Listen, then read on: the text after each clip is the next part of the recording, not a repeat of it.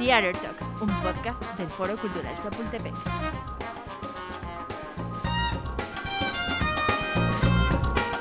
Buenos días, buenas tardes y buenas noches. Yo soy Angie Bisuet y este es Theater Talks, el podcast del Foro Cultural Chapultepec. Hoy van a escuchar una plática muy interesante con uno de los artistas más completos que yo conozco. Él es director, productor y actor. Así que quédense conmigo y no se pierdan a Oscar Rubí. Bienvenidos. Bueno, como vieron en nuestra presentación, Oscar Rubí es el invitado de hoy. Es un excelente todólogo en el mundo del espectáculo. Y antes que nada, queremos darte la bienvenida y queremos saber cómo has estado durante todo este tiempo de la pandemia. Hola, pues primero que nada, muchas gracias. Y este, bien, ah, ya sabes, ha sido complicado con esto de eh, la cuarentena y de que podemos hacer teatro y después de que no, y después de que sí, y después eh, pues a cierta hora y después cierta gente y el 30%. Es súper complicado, pero bien, todo bien. Qué bueno, nos da mucho gusto. Bueno, pues con todo lo que sabemos de ti, de tu currículum, de todo lo que has hecho en este andar del arte, del mundo, este, de las cámaras, eh, los escenarios, quiero saber cuándo fue que te comenzaste a dedicar a todo esto y cómo fue que te diste cuenta que querías vivir de esto y que tenías talento para vivir de esto? Pues fue muy chistoso porque fue hace, fue, cuando yo iba en la prepa. Entonces, este, yo era parte de la estudiantina y un día un amigo después de la estudiantina me dijo que iba a sus clases de teatro. Y dije, yo te acompaño, yo nada más quería ir a ver. Pero cuando llegué, la maestra me dio un libreto y me dijo que me subiera así a leer un personaje y me empezaba a dar indicaciones y yo le decía, ¿qué le pasa a esta señora? que no sabe que yo nada más venía a ver? Y ya después, cuando terminó ese día, le devuelvo el libreto a la maestra y me dice, no, no, no, quédatelo, regresas, ¿no? Y ya le dije, sí. Y entonces regresé, o sea, empecé por, por una casualidad, yo creo.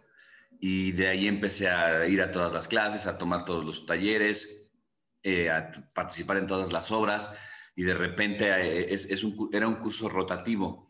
A los dos años, como que volví a empezar, entonces yo a los dos años lo que hice fue empezar a producir obras de teatro, tenía 18, 19 años, y de ahí me seguí. ¿Y cómo te diste cuenta que a esto querías dedicarte para el resto de tu vida?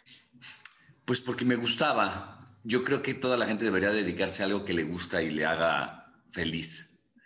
Entonces, a mí me ponía muy de buenas hacer teatro y ensayar y me acuerdo que con mis amigos pintábamos los telones así en teatros al aire libre, íbamos y pintábamos telones y podíamos estar todo un día pintando telones desde las 10 de la mañana hasta las 8 de la noche.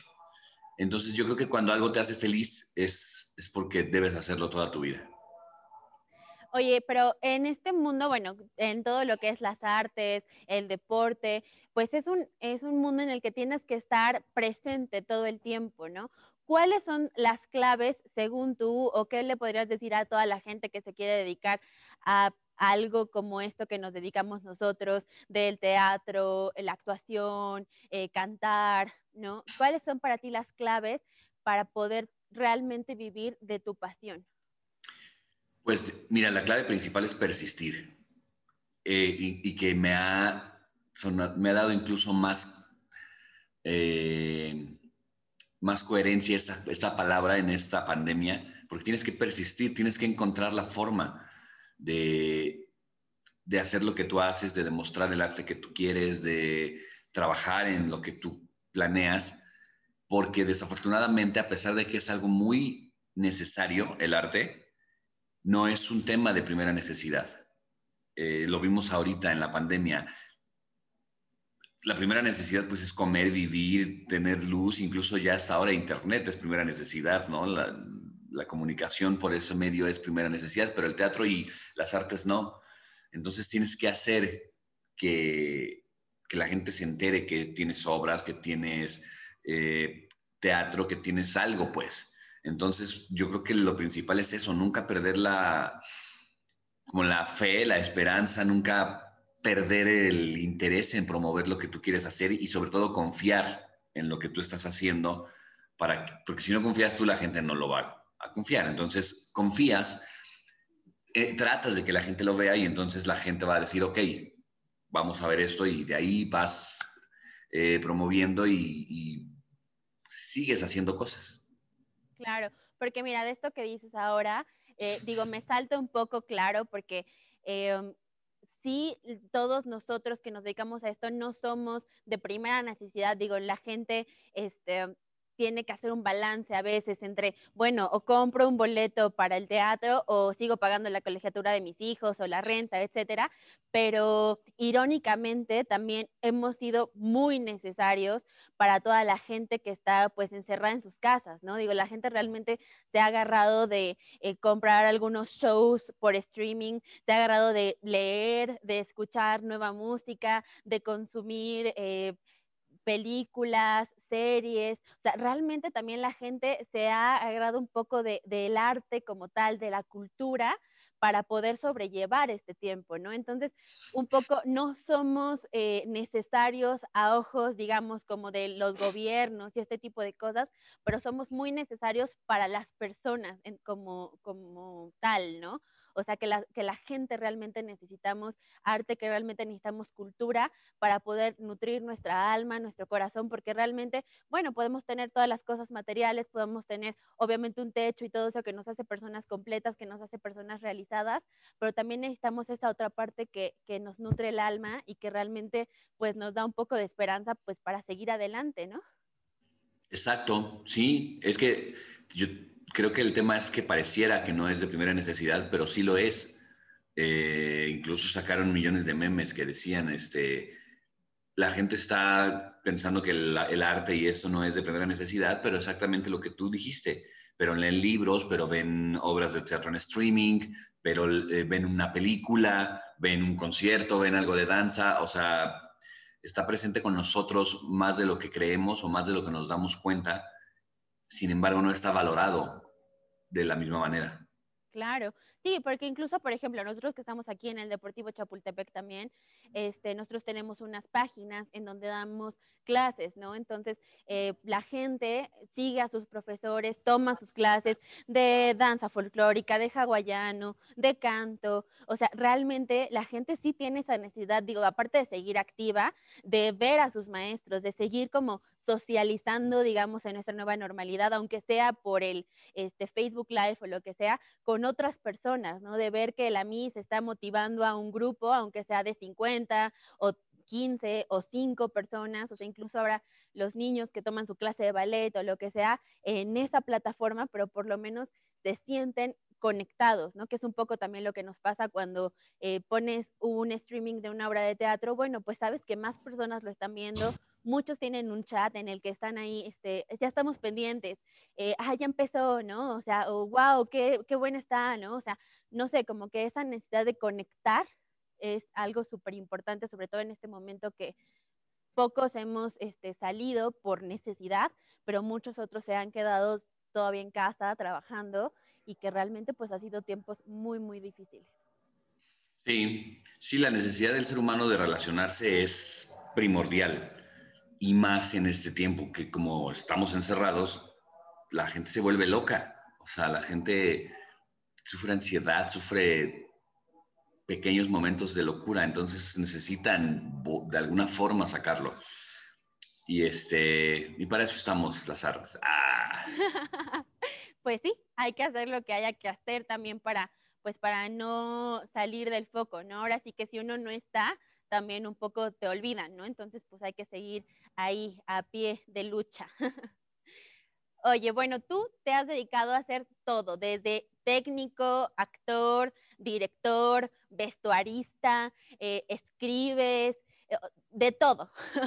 Pero si yo te dijera hoy, vas a hacer solo una de esas cosas por el resto de tu vida, ¿cuál sería y por qué? Yo creo que producir porque es la que podría decirse que incluye todo, ¿no? Cuando alguien eh, produce, por ejemplo, un musical, todo tiene que pasar eh, por autorización del productor. A lo que voy es que el productor tiene que estar inmiscuido en todos los, los temas de la música, del vestuario, de la escenografía, del libreto, e incluso a veces de la dirección, o sea, revisas todo. la publicidad, los, diseños de publicidad, la fotografía, o sea, todo tiene que pasar por autorización del productor, a lo que podríamos decir que pues pasas por todas las áreas. Por ejemplo, si te dijera nada más actuar, pues actúas y ya. Pero en cambio, producir es todo lo mismo, es darle una repasada a todo el tema y además cuando al final ya ves en el escenario lo, que a final de cuentas se creó bajo tu supervisión como productor, es una sensación indescriptible porque te acuerdas o piensas como de la nada, o sea, de papel o de un pedazo de papel, surgió lo que estás viendo en el escenario, es cuando dices, wow, qué increíble es, es poder producir y poder de repente formar algo para que la gente venga y lo vea cuando hace seis meses no existía de la nada. Entonces yo creo que producir. Oye, ¿qué tan importante es aprender a delegar cuando haces tantas cosas? Pues es vital, más que importante, es vital porque no puedes hacer todo tú. O sea, no, es imposible. Alguna vez cuando yo era muy joven lo intenté, no por que yo diga, dijera, lo voy a hacer, sino yo creo que porque en aquel entonces piensas que puedes con todo y eh, tienes vitalidad y a lo mejor tienes cabeza para más cosas. Y un día se me olvidó hablarle a los, a los técnicos que nos asistían en la obra y ahí me tenías a mí dando función, subiendo telones entre escenas, bajando telones. Obviamente les hablé a, los, a las personas, pero llegaron al intermedio, a la segunda función. Entonces, sí, si no delegas, puedes volverte loco. Claro, también es, es la importancia de tener equipos que sean efectivos y tener gente en la que puedas confiar, ¿no? Para que también tú digas, bueno, delego, pero sé que en las manos de esta persona va a estar todo bien. Sí, y además van haciendo equipos de trabajo. Por ejemplo, yo creo que yo la gente con la que trabajo tienen por lo menos 10 años conmigo. Entonces ya sabes, como tú dices, en quién sí puedes confiar cierta cosa, quién de repente va a llegar tarde, quién te prepara esto perfecto y vas haciendo tu equipo de trabajo. Y sí, sabes a quién le delegas ciertas cosas y ciertos temas que, que son vitales para que todo salga bien. Perfecto. Oye, y tienes también muchas obras que han sido muy exitosas y que llevan muchísimos años en cartelera. De hecho, apenas el año pasado tuviste la de Maduras, Solteras y Desesperadas, has tenido Las mujeres son de Venus y los hombres ni madres, porque las mujeres aman a los pendejos. O sea, muchas obras que, han eh, trascendido, digamos, los años. Pero, ¿cuál de todas estas es la que más te ha gustado producir y cuál es la que más te ha gustado actuar? Eh, pues mira, producir yo creo que es la de eh, maduras solteras y desesperadas. Porque la verdad es que las señoras, las actrices que hicieron esa obra son unas glorias nacionales, ¿no? O sea, la, que, tiene la carrera más pequeña, que yo creo que es Maribel y, y Raquel, Raquel Pankowski, tienen 50 años de trayectoria o sea, 50 años de trayectoria, de repente decían, ay, este año cumplo 50 y tú, ok, 50 años de trayectoria, yo hace 50 años ni siquiera existía y ellos ya estaban haciendo teatro, ya estaban haciendo cosas. Luz María y Luz María Aguilar y Norma Lazareno tienen 60 años de trayectoria, ¿te imaginas? O sea, 60 años, así de repente me hablaban de la época de los 30 y 40 y me decían, cuando íbamos de gira, por, o sea, es increíble trabajar con ellas porque aprendes muchísimo y además son unas actrices tan, tan dadivosas, tan, te ayudan, o sea, no son divas. Imagínate, ellas con 30, 40 años de trayectoria, perdón, con 50 y 60 años de trayectoria. Yo todavía no llego ni a 25 y yo las dirigía y eran de lo más lindas y sí, claro, por lo que tú me digas y te daban su punto de vista y te ayudaban y, y te enseñan y te platican y así es como yo creo que más se aprende en el proceso. Entonces, este, yo creo que esa es la que más me ha gustado producir, la de Maduras, Solteras y Desesperadas, porque además el libreto es mío.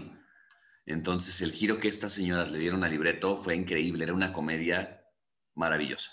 Sí, fue excelente. Yo la vi varias veces y la verdad es que me encanta, porque aparte son o sea, tienen una energía, o sea, yo, a mí la verdad es que me gusta mucho ver este tipo de obras en donde hay actores, actrices que tienen muchos años en el medio, porque uno pensaría, bueno, llegan a un domingo, última función, y seguramente ya, o sea, salen arrastrando la cobija, ¿no? O sea, pero no, o sea, salen con la misma energía como si fuera un jueves, primera función de la semana, o sea, es una cosa de verdad impresionante.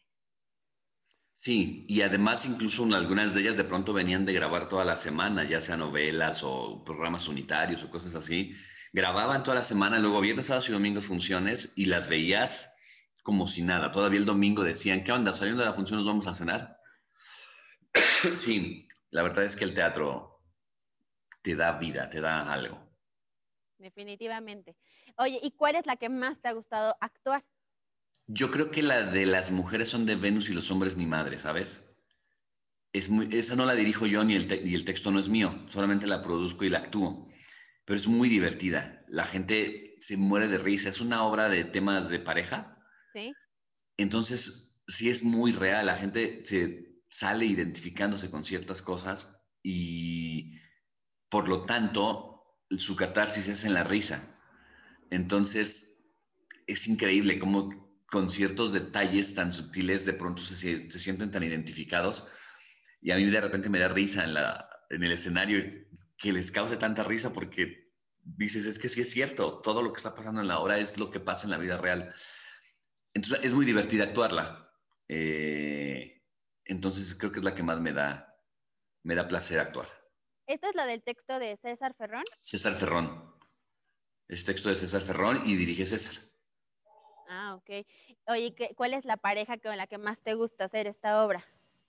Pues fíjate que la hemos hecho un chorro de actores, pero con quien más me tengo química es con Violeta Isfel, porque somos el elenco original. Ella y yo empezamos hace casi cinco años en este último montaje a hacer la obra de teatro y empezamos de cero, o sea, hicimos una creación bien padre bajo la batuta de César y de repente Violeta tenía proyecto de tele o algo así, no podía dar funciones y no venía, entonces entraban alternantes de repente yo me puse a producir Maduras Solteras y Desesperadas y Los Mosqueteros del Rey y un chorro de cosas, y ya no podía cubrir tampoco todas las funciones. Entró Pablo Valentín a alternar conmigo y entraron más actrices y más actores, ¿no? Sin embargo, con quien yo me siento como más tranquilo y más fluido es con Violeta. Ah, también, además, es una actriz súper super dadivosa, o sea, no se, no, no, se luce, pues, sino que te deja a ti lucirte, te da tiempo para tus chistes. Es, es, es padre trabajar con ella. Yo la vi con Bárbara, ¿cómo se apellida? No, Gabriela Carrillo debe haber sido. Entonces, ¿cuál era la que, la, la que estaba Bárbara? La eh, ¿Por qué las mujeres aman a los pendejos? Ah, sí, sí, sí. Esa fue la que yo vi entonces. Que también es muy divertida muy, muy divertida también, porque justo es lo que dices, ¿no? Creo que también el éxito de las obras que tienes es que se acercan mucho al día a día, ¿no? De la gente, o sea, que realmente la gente puede decir, sí, eso soy yo, eso me pasa, eso me pasa con mi pareja, o eso ya lo viví yo, o siempre te sientes como identificado, ¿no? O sea, te, te refleja. Sí, y creo que es como el, el éxito que, o sea, las obras que tienen más éxitos es eso, que tienen un vejo de parecido con la realidad. Como dice Arthur Miller, ¿no? El teatro no puede desaparecer porque es donde la, el público se identifica con lo que está pasando en la vida real. O sea, entonces siento que esas obras que traen como una cosa similar a la vida real es lo que hace que la gente se identifique, se hace parte de tu historia, de tu vida, entonces vas a verla y la quieres volver a ir a ver. Hay personas que han ido a ver las mujeres son de Venus y los hombres de Madres con todos los elencos. Así que incluso llegan y ya al final te esperan y me dicen, oye, ya nada más me falta verte con arena. Y tú dices, ¿tantas veces la has visto? Sí, es que ya la vi contigo y con tal, con Pablo y con tal, con Violeta y con tal. Solo me faltan tú y arena. Entonces, pues les gusta. Y este es como que un poco lo que tú ves cuando eliges un texto o para ti qué es lo más importante cuando tú eliges una obra? Eh, ¿Cómo sabes o te vas un poco también como por eh, tu intuición que ese texto que estás eligiendo va a ser exitoso? Mira, yo creo que hay teatro de todo tipo, ¿no? Y creo que cada director y cada productor va siendo como una, como una personalidad como una personalidad teatral. Siento yo que los, yo tuve una, personalidad teatral los primeros 10 años que produje de hacer puro teatro infantil. Hacía teatro infantil, pastorelas, este, obras sociales que hacía no, no en temporada, sino para venta y cosas de, de actuales de la sociedad, ¿no? Sin embargo, de repente en el 2012, 2013, empecé a hacer comedia y a producir comedia para temporada. Empecé justamente, creo, con ¿Por qué las mujeres aman a los pendejos? Estábamos platicando Bárbara y yo que veníamos de hacer Blancanieves, ella era la madrastra de Blancanieves, y le dije a Bárbara, te voy a escribir un monólogo por alguna razón entré en un Sanborns y vi un libro de Antonio Garci que decía las mujeres son, perdón, ¿por qué las mujeres aman a los pendejos? Y se me hizo muy chistoso. Yo en realidad estaba buscando un libro de Susana Moscatel que se llama Toda mujer debe tener un amigo gay, pero no lo encontré. Entonces hice ¿Por qué las mujeres aman a los pendejos? Fue una obra que fue un éxito impresionante. Duramos cinco años en cartelera eh, y la quitamos pues porque la quitamos, pero en realidad pudo haber seguido, ¿no? Después hice Papito Querido con Humberto Zurita. Y después hice precisamente por qué las mujeres, no, las mujeres son de Venus y los hombres ni madres. Y después hice Maduras, Solteras y Desesperadas. En todas, lo que yo decía es, cada persona tiene como su, cada productor, lo que te digo, tiene como su personalidad. Entonces yo decía, yo lo que quiero es que la gente se ría. O sea, hacer teatro como introspectivo, de ese teatro que es muy dramático, tragedias o cosas así, yo decía, a mí no me gusta tanto, yo quiero que la gente se ría, o sea, bastantes problemas existen en el mundo como para después ir a sufrir. Tal vez es porque a mí no me gusta tampoco ver ese tipo de cosas, o sea, ver drama y ver tragedia y ver incluso terror así que te tensa, me desespera. Entonces dije, voy a hacer algo que la gente, o sea, voy a hacer cosas para que la gente se ríe y se divierta. Y por eso empecé a hacer comedia. Y tengo como varios eh, años, te digo, como desde el 2012 haciendo comedia. Este, la última es una obra mía que se llama Tu sex y mi sex contra nosotros, que está ahorita en temporada. Entonces, todas son como de ese tipo de momentos, ya sea personales o familiares o eh, de amistad o de pareja, que sí son cosas muy chistosas y que pasan en la vida real. Entonces creo que, que sí, que es comedia lo que me gusta. Oye, y para estas fiestas, digo, tú normalmente, este, como nos estabas platicando ahorita, haces también pastorelas, ¿no? Hace poquito tuviste un concierto con también personalidades de, este, del teatro, pero este año podremos ver alguna de tus producciones en pastorelas o, o qué tienes en mente. Eh, fíjate que no. Eh, la pastorela es un subgénero teatral muy raro porque solamente se hace en México. Sin embargo, eh, la gente no es de, ah, voy a ir a ver una pastorela, como voy a ir a ver una comedia o como voy a ir a ver a un actor pero hay como ciertos lugares tradicionales donde la gente va a ver, o sea, no va a haber pastorela, sino va paseando y de repente por alguna razón hay pastorela y se meten. Así es muy socorrido el ir a ver una pastorela. Yo empecé en Coyoacán produciendo pastorelas hace veintitantos años y la gente iba al Foro Cultural Coyoacanense y se llenaban mis pastorelas, ¿no? Eh, después empecé, empecé a vender y como lo manejé últimamente es que vendía funciones a diferentes lugares. En Xochimilco me compraban 20 funciones para el pueblito de Xochimilco o empresas te compraban funciones. Pero ahorita está súper complicado montar una pastorela, pues por todas las condiciones históricas actuales, ¿no? Eh, que solo podemos meter el, al 30%, que tenemos que empezar hasta cierta hora, que eh, no todos los teatros están abiertos, en algunas alcaldías no hay permisos delegación, permisos que da pues la alcaldía para, no que no haya, sino que no está abierta la oficina, ¿no? Entonces no puedes ir a sacar tu permiso, es, es complicado. Entonces, este año yo no voy a hacer pastorela, desafortunadamente. Es el, yo creo que el primer año después de veintitantos que no hago pastorela. O sea, ya sea actuando, produciendo o dirigiendo, es el primer año que no lo hago. Entonces, no, no tendremos pastorela este año.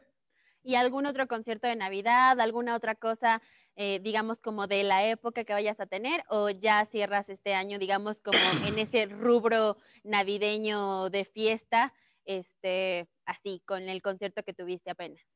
Pues mira, el concierto eh, fue 19, 19 de diciembre, no 18, es viernes 18 de diciembre. Ok. Eh, estoy planeando hacer un streaming Estamos checando cuándo podemos hacer el streaming. Y eh, tengo una obra infantil que se llama Princesas Congeladas al Rescate de la Navidad, donde metemos diferentes personajes de cuentos clásicos que, van que quieren salvar la Navidad. El Capitán Garfio quiere terminar con ella y, este, y algunas princesas y Peter Pan rescatan la Navidad. Y todo es con villancicos, muy navideño. Ese así creo que va a, seguir. Está los domingos en el Teatro Rafael Solana. Esa sí continúa, a la una y media. Y sigo con Las mujeres son de Venus y los hombres ni madres y con tu sex y mi sex contra nosotros. Eso es lo que sigue ahorita. Fin de año, principio de año 2021 y a ver cómo nos va con, con esto de los semáforos, hasta cuándo podemos seguir. Pues sí, oye, porque la verdad es que sí, sí está un poco complicado, pero ¿qué aforo puedes meter ahorita en el Rafael Solana? 90 personas. Ah, ok, ok. Y con todas las medidas de seguridad. Con todas las medidas de seguridad. Mucha gente de repente piensa o no sale porque no se da de decir voy a ir y va a ser un contagiador en el teatro, pero yo les aseguro que un teatro es de las zonas más limpias y más desinfectadas porque por normas de la Secretaría de Salud nos piden que antes de empezar la función eh, hagamos la desinfección esta con, como con vapor, como con neblina que ponemos, que llega a todos lados. Este, tenemos que tener los camerinos perfectamente desinfectados, los actores sentados de un lado a otro, con una separación, pues. Si se pueden, incluso nos piden un actor por camerinos, de ser posible que nosotros sí lo hacemos porque en las dos obras de comedia que tengo solo son dos actores, entonces no están juntos, pues. Tienen siempre la sana distancia en escenarios, a menos que tengan que acercarse por alguna cosa. Las butacas, la primera fila está clausurada, después en la segunda fila se sientan por células, como, como se les llamó, porque tú vienes con tu familia en el coche. Entonces, si vienen dos o tres personas, pues se sientan juntas las dos o tres personas que vienen desde su casa. Se sientan juntas después hay una butaca de separación y después dos o tres personas igual. La fila de atrás de ti está vacía, no hay nadie. Después otra vez dos o tres personas y butacas vacías. Este, al, entrar te toman la temperatura, hay tapete sanitizante y hay gel para las manos. Entonces el teatro es uno de los lugares más limpios y desinfectados en esta época de pandemia este, sin ningún problema pueden venir. No es como un centro comercial que andas caminando de un lado a otro, no es como el centro de la Ciudad de México que andas caminando de un lugar a otro, rozándote con personas. Este, no es como el metro o el transporte público, o sea, de verdad es un lugar en el que llegas, te desinfectan, te sientas, ves la obra con tapabocas todo el tiempo y te vas. Entonces no, no se van a infectar en un teatro, eso se los aseguro. Qué importante esto que dices, porque realmente a veces las personas eh, piensan que justo por ser un lugar cerrado, eh, puede haber justo más contagios, puede ser un foco importante, digamos, de, de infección, pero qué importante esto que dices, tú que lo estás viendo ahorita eh, en carne propia, que lo estás dirigiendo también, eh, y que nos puedes asegurar esto, ¿no? Que realmente sí las autoridades están con el ojo súper bien puesto para que todas las medidas se sigan y para que justo no creemos este, focos de, contagio en, en, estos lugares que, aparte de que nos hemos visto muy golpeados, pues no, no nos podemos dar el lujo de tener contagios dentro de nuestras obras, dentro de nuestros espacios. Sí, incluso se me olvidaba decirte, nos piden que tengamos el sistema de, aire lavado prendido para que todo el tiempo esté circulando el aire y o sea, no, no, exista una estática en el ambiente que pueda hacer que te caiga el virus, ¿no? O sea, la idea es que se mueva todo el tiempo todo el aire. Entonces, sí, mm, las autoridades nos, nos, dejaron hacer todo eso con todas esas normas de, y protocolos de, de salud pues porque obviamente lo que platicábamos, la gente tiene que salir, distraerse, no nada más es gastar, comprar o quedarse sin trabajo. Incluso nosotros estamos haciendo eh, promociones que no tienes idea, así boletos a veces de 100 pesos, porque también entendemos que la gente está en un momento en el que, a ver, o compro un kilo de carne o me voy al teatro. Pues bueno, tenemos boletos de 100 pesos, ven a comprar. O sea, desafortunadamente no podemos dar a la mejor cortesías al por mayor porque ya es muy reducido el grupo de público que podemos recibir, pero también siento yo que estamos poniendo los productores de teatro un granito de arena en el que sí podemos dar boletos baratos para que vengan a divertirse, vengan. Y hacemos promociones y en todos los teatros hay a veces dos por uno, descuentos, sí hay. Sí, claro, por supuesto. Digo, yo también a veces este, pienso en ahorita esta tendencia que afortunadamente hay en donde dicen, oye, ¿sabes qué? Esta Navidad compra eh, cosas hechas en México por este, amigos o conocidos que tengas, que tengan algún tipo de marca este, mexicana, ¿no? O sea, promueve todo lo que se esté haciendo aquí para que así eh, yo te ayudo, tú me ayudas y todos podemos salir adelante poco a poco, ¿no? O sea, y esto es un poco lo que tú dices, bueno, pues los productores también están haciendo este esfuerzo de decir, vamos adelante, sí nos arriesgamos, abrimos los teatros, le damos trabajo a los técnicos, a los actores. Eh, yo solito me estoy también empleando y por lo menos que salga para todos, ¿no?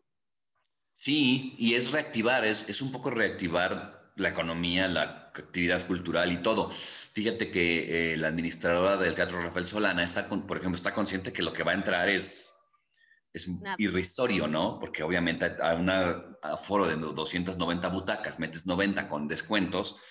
Entonces ella me dice, a mí por ahorita no me importa o no, no es mi interés como pues, recuperar un dineral del teatro. Me dice, lo que yo quiero es reactivar, reactivar la actividad cultural, reactivar el teatro, que, que no se quede como que se están perdiendo ya todos los eventos públicos este, en vivo sino como reactivar para que la gente venga, para que la gente se distraiga, para que eh, se mueva la actividad cultural. porque, porque está pasando, ¿no? O sea, hay un fenómeno súper importante en la actualidad que es lo de los streamings, este, que está revolucionando la industria del cine. Por ejemplo, Disney sacó su página y ya sus estrenos son en su página de streaming, en su plataforma. Ya o sea, ya, ya el, el, ir al cine sí está quedando un poco desvanecido porque la gente sí puede homologar un poco su experiencia del cine en su casa, porque tienes una mega pantalla, porque hay gente que incluso pone proyectores en su casa para ver la tele.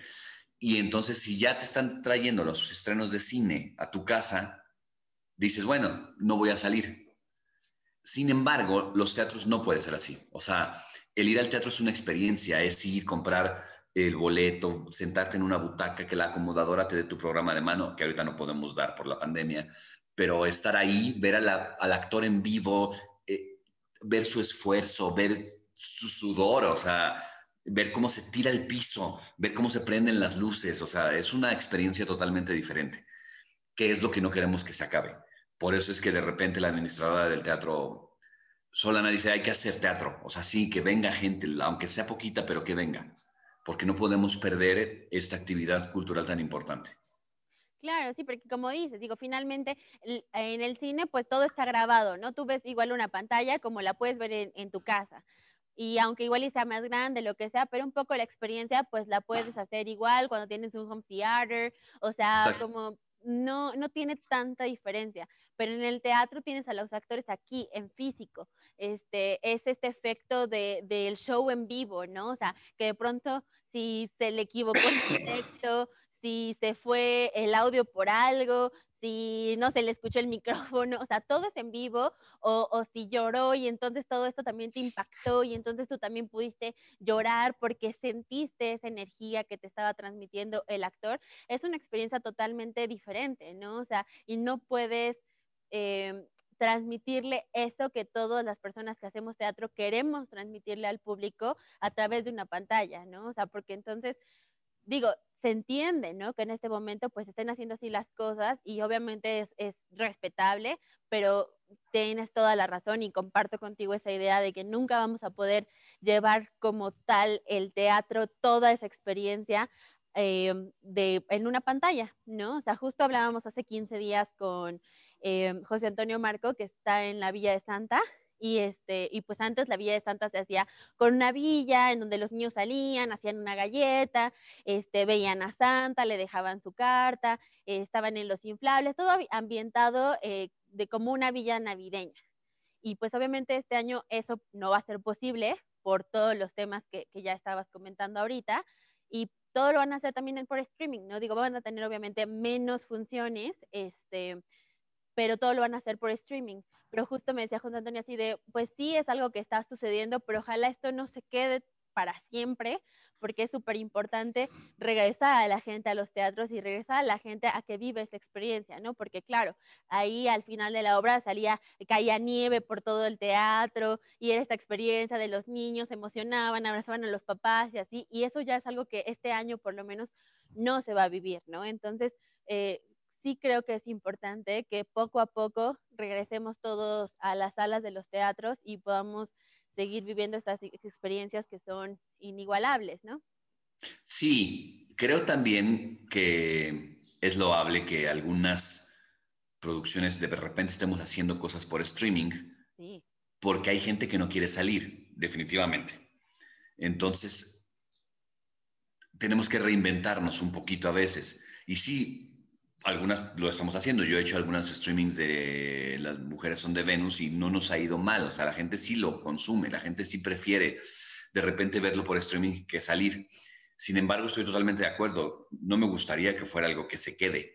O sea, tenemos que reinventarnos. Lo, hizo incluso esta otra, esta otra obra, ¿cómo se llama? La fábrica de Santa.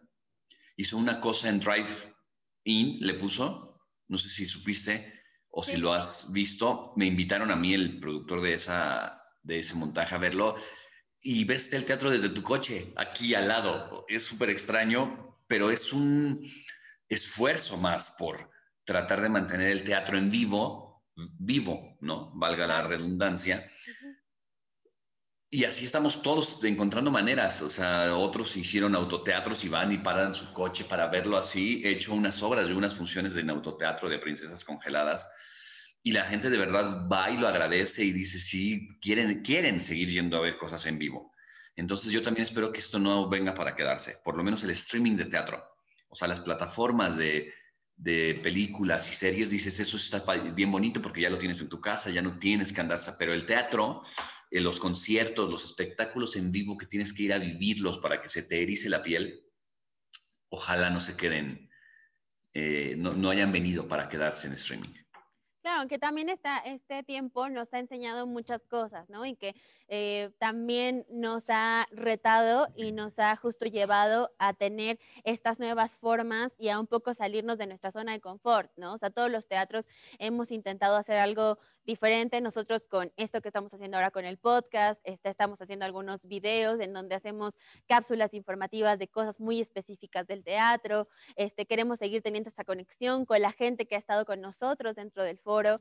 Este, eh, la parte de los streamings de los productores que se han aventado a hacer, por ejemplo, mentiras, este, tú con Las Mujeres son de Venus, eh, o sea, hay muchísimos ejemplos de obras, y Lala, que también este, estuvo en streaming.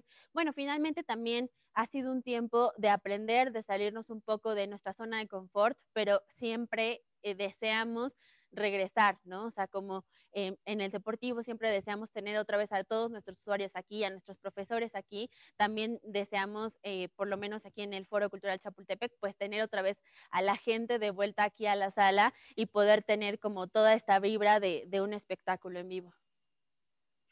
Sí, creo que es algo que no se compara. Es, es, imposible emularlo o tratar de que sea por pantalla o lo que sea. es imposible. Por ejemplo, eh, ahora que está Disney Plus, este, hay una obra que se llama Hamilton, que es increíble. Yo la vi, en, ya la vi pues, y es impresionante verla. Sin embargo, yo no me canso de decir, tengo que ir a verla en vivo. O sea, tengo que ir a ver cómo hacen eso en vivo. Entonces, este, sí, además los seres humanos somos fraternales, pues, o sea, tenemos que convivir con las demás personas. Entonces, yo tengo mucha confianza en que pasando todo esto, en que cuando ya la gente pueda como salir sin tantas restricciones y cosas así, sí la gente se va a volcar en querer ir a ver cosas en vivo. Si van a decir, ok, todo lo que no hacíamos antes, desde la cuarentena, la cuarentena nos enseñó que tenemos que hacerlo. ¿Cómo qué? Como divertirnos, como ir al, al, teatro, como ir a ver esto, como ir a comer, como ir a tomar un café con amigos, como aprovechar el tiempo. Entonces estoy, o sea, tengo confianza en que eso va a suceder, en que la gente va a salir y va a decir, vayamos, sí, hagamos cosas. Y creo que vamos a, retomar los teatros y los espectáculos en vivo como un segundo, eh, como, un segundo aire, pues, como una gran explosión de que ahora la gente va a querer salir a vivir todo eso que de repente se perdió casi un año. Pues sí, a ver, eh, ojalá esto pueda ser pronto, ojalá podamos estar otra vez todos reunidos y llenando teatros y haciendo otra vez alfombras rojas y ruedas de prensa y todo eso que nos gusta y que nos llena el alma y el corazón, todo esto que nos apasiona, pero bueno, por lo menos ahorita tenemos que esperar todavía un poco y seguir en estas innovaciones. Sí, yo creo que por lo menos va a tardar seis meses del primer, a los, a los, seis primeros meses del año próximo. Yo creo que todavía nos queda un poco de tiempo en, para eso, pero bueno, como, como dices, hay que mientras innovar, reinventarse y tratar de encontrar la manera. Pues sí.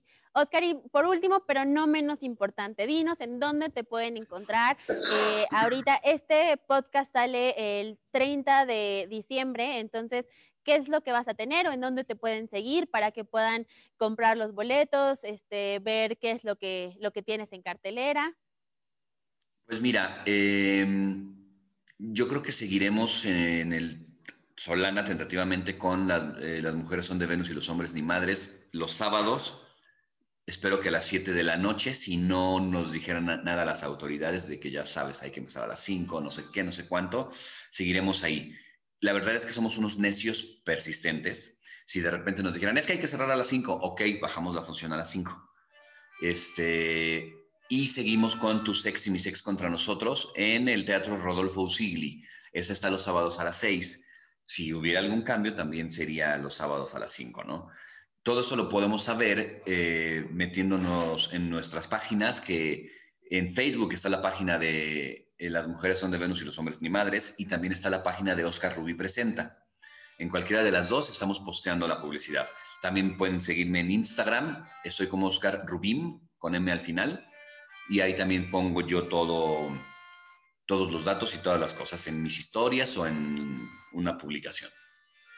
Perfecto, de cualquier forma, en la publicación de este podcast vamos a linkear todas tus páginas y todas tus redes sociales para que la gente pueda seguirte y pueda eh, ver cuáles son los shows que tienes, las promociones y todo lo que está por venir. Muchas gracias. A ti, muchas gracias por haber aceptado. Este, nos encanta siempre platicar contigo. Eres una persona que tenemos siempre en nuestros corazones, que queremos y que bueno, esperamos que esto pronto se componga y que nos podamos ver pronto aquí en el teatro. Sí, igualmente también te, recuerdo con mucho cariño. Espero que nos veamos pronto. Y nos conocimos en tu teatro casualmente. Sí, sí, sí, aquí, aquí estabas apoyándonos y enseñándonos también muchas cosas. Pues sí, hay que vernos pronto. Seguro sí. Pues muchísimas gracias por haber estado con nosotros y te mando un beso muy, muy grande. Al contrario, gracias a ustedes y vayan al teatro. Pues muchas gracias por haber estado con nosotros en este podcast de Theater Talks, el podcast del Foro Cultural Chapultepec. No olviden seguir a Oscar Rubí y no olviden seguirnos a nosotros en todas nuestras redes sociales. Recuerden que los miércoles cada 15 días tenemos nuevo contenido en el podcast y también cada 15 días tenemos nuevos videos. Así que por favor, no se despeguen, sigan consumiendo teatro y sigan apoyándonos. Eh, yo soy Angie Bisuet y nos vemos pronto en el teatro. Theater Talks, un podcast del Foro Cultural Chapultepec.